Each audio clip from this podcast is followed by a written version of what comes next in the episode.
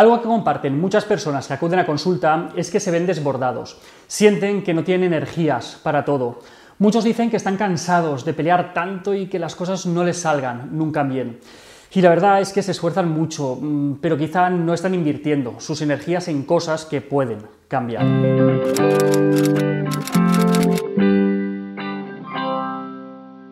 Hay una oración o plegaria que es muy famosa. Se conoce como la plegaria de la serenidad.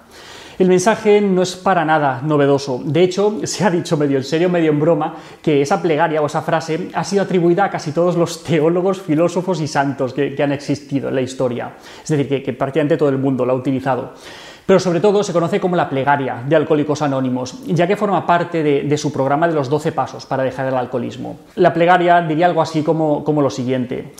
Señor, concédeme serenidad para aceptar todo aquello que no puedo cambiar, fortaleza para cambiar lo que soy capaz de cambiar y sabiduría para poder entender la diferencia.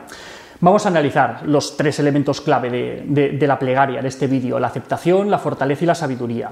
Vamos a empezar por la aceptación. Hay cosas que no podemos cambiar. Tenemos la opción de quejarnos sin parar, eso del derecho al pataleo o darnos cabezazos contra la pared intentando lo imposible. Pero es que tanto una cosa como la otra no tienen ningún sentido. Nos hacen creer, sí, que, estamos haciendo algo, pero es que simplemente nos estamos desgastando y perdiendo energías. En estos casos es mucho más útil la aceptación, aceptar lo que no podemos cambiar, porque la vida está llena de cosas que se escapan de nuestro control, enfermedades, accidentes, injusticias. Pero la aceptación no es lo mismo que la resignación, son dos cosas distintas, porque mientras que la resignación implica pasividad, la aceptación lleva de la mano a asumir las consecuencias de lo que ha pasado. Por ejemplo, ante una enfermedad. Ante una enfermedad podemos aceptar que es algo que nos ha tocado, pero tenemos que hacer todo lo posible por seguir el tratamiento que hace falta para recuperarnos.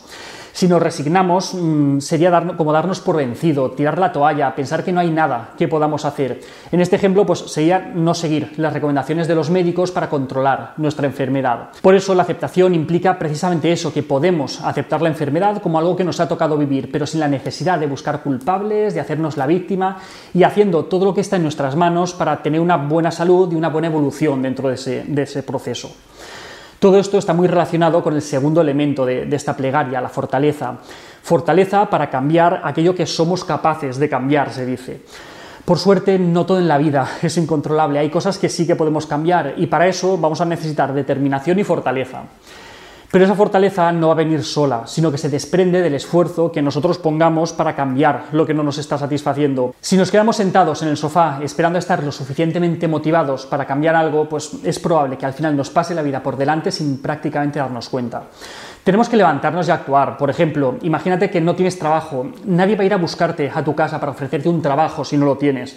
Y tampoco te puedes permitir el lujo de esperar a sentirte motivado fuerte para ponerte a buscarlo. Así que si ese es tu caso, traza un plan, levántate, comienza a trabajar para conseguir ese objetivo. No esperes que las cosas vengan a ti. Y para acabar, la plegaria habla de sabiduría, de sabiduría para poder diferenciar una cosa de la otra, lo que podemos cambiar de lo que no. Y es que es precisamente aquí donde muchas veces metemos la pata, como os decía al principio.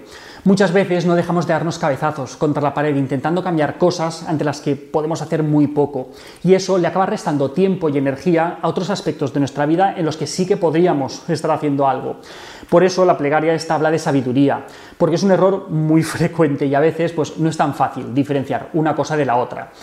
Por eso hace falta pararse, a pensar, a reflexionar, incluso a veces pues, consultar con algún amigo o con un profesional que, nos pueda ayudar a aceptar lo que no podemos cambiar e invertir toda esa energía que estamos malgastando en otras áreas de nuestra vida que sí que requieren un montón por nuestra parte y que están esperando a que las atendamos. Y hasta aquí otra píldora de psicología. Espero que os haya ayudado a reflexionar acerca de esas cosas que podemos cambiar y las que no y que invirtamos bien nuestras energías.